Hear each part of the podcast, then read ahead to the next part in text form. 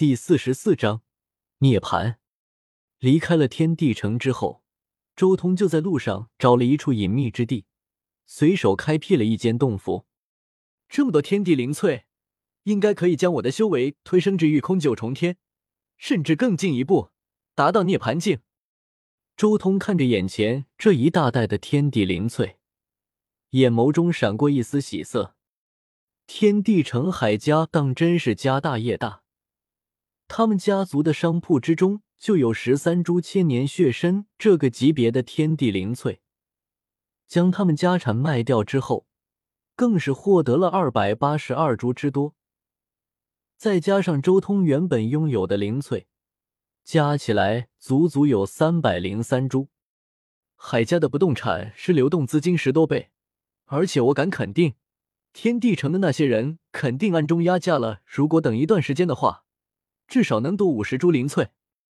周通心中暗暗说道：“他自己要求所有买家都要用天地灵翠来交易，这等于是自我压价，因为没有谁会在短时间内一下子拿出那么多天地灵翠。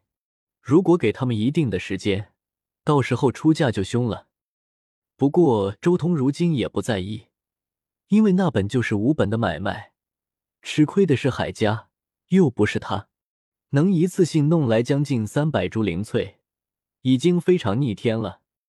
开始修行了。周通很快收敛了心神，直接抓出一把莲子塞入口中。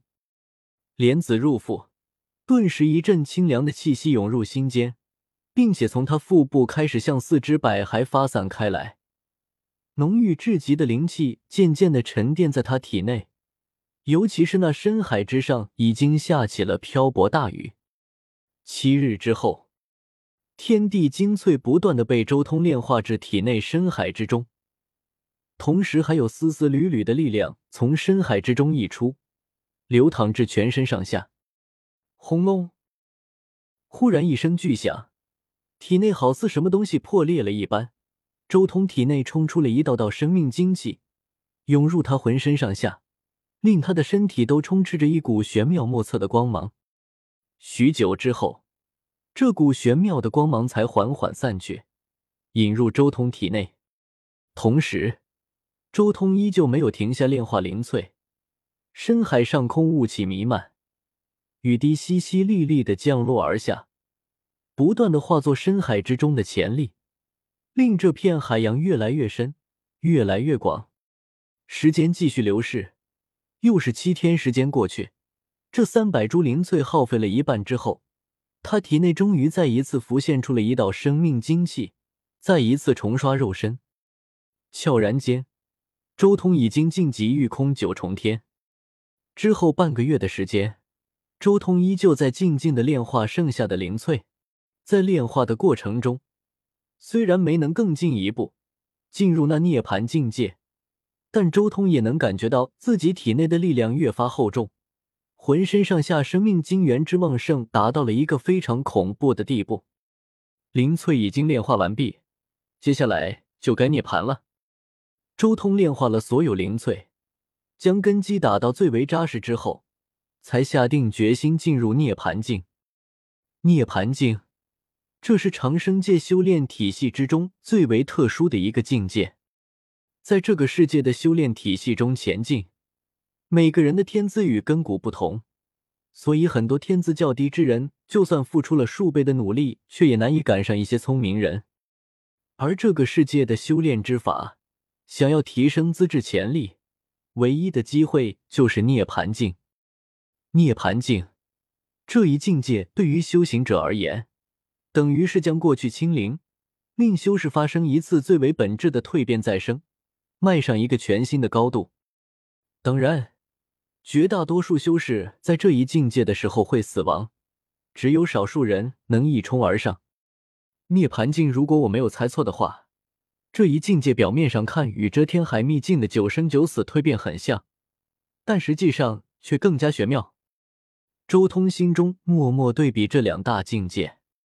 轮海秘境的九生九死蜕变，实质上是轮海之中生气和死气的释放过程；而修士借助生气和死气释放中的轮回，进一步提升体内潜力之门之中所蕴含的潜力。但长生界的涅槃境，它提升的不仅仅只是修饰体内的潜力，它改变的更多的是修饰精神上的东西。这是能提升资质和悟性的一个机会。周通所见过的所有修炼体系，都从来没有见过这样的东西，提升一个人的资质和悟性。涅槃境界，现在就开始吧。周通将自己这个临时洞府彻底封闭。而后开始默默修炼，时间一天天过去，周通已经重新化作了原形，一条青色的暴龙静静的趴在洞府之中，它如同石化一般，陷入了沉寂之中，一动不动的。他浑身灿烂的青色龙鳞也在这过程中渐渐暗淡下来，洞府之中的灰尘也一点点的堆积在他身上，令他看起来宛如一尊雕塑一般。时间继续流逝。周通身上的光泽越发暗淡，到了最后，他仿佛真的死掉了，浑身上下没有丝毫生命波动散发，浑身龙鳞龙角也没有了丝毫光泽，就像是一具死去数年的尸体。周通自身的神识也仿佛寂灭了，什么都感受不到，什么都听不到、看不到、闻不到，好像彻底寂灭。只是后来。他隐隐约约听到自己体内似乎有一道道海浪的声音，而直到这个时候，他才从死一般的沉寂之中重新焕发了生命气息，有了生命波动。一个月来，他一动不动，彻底进入了涅槃境界，并且已经闯过第一关的死劫。咔嚓！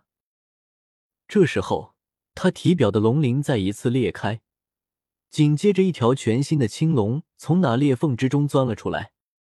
如今的周通，体型再一次发生了变化，身体形态没有什么变化，但是他的后腿却已经彻底蜕变成了祖龙那鹰爪、虎掌的形态。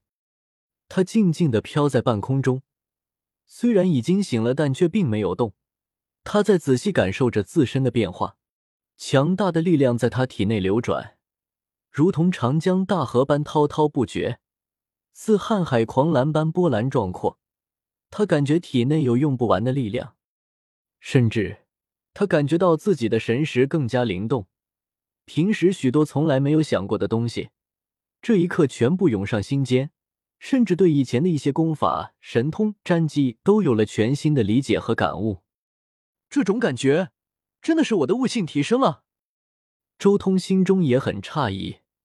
如果真的是在自己原本的基础上进一步提升悟性，那简直要上天了。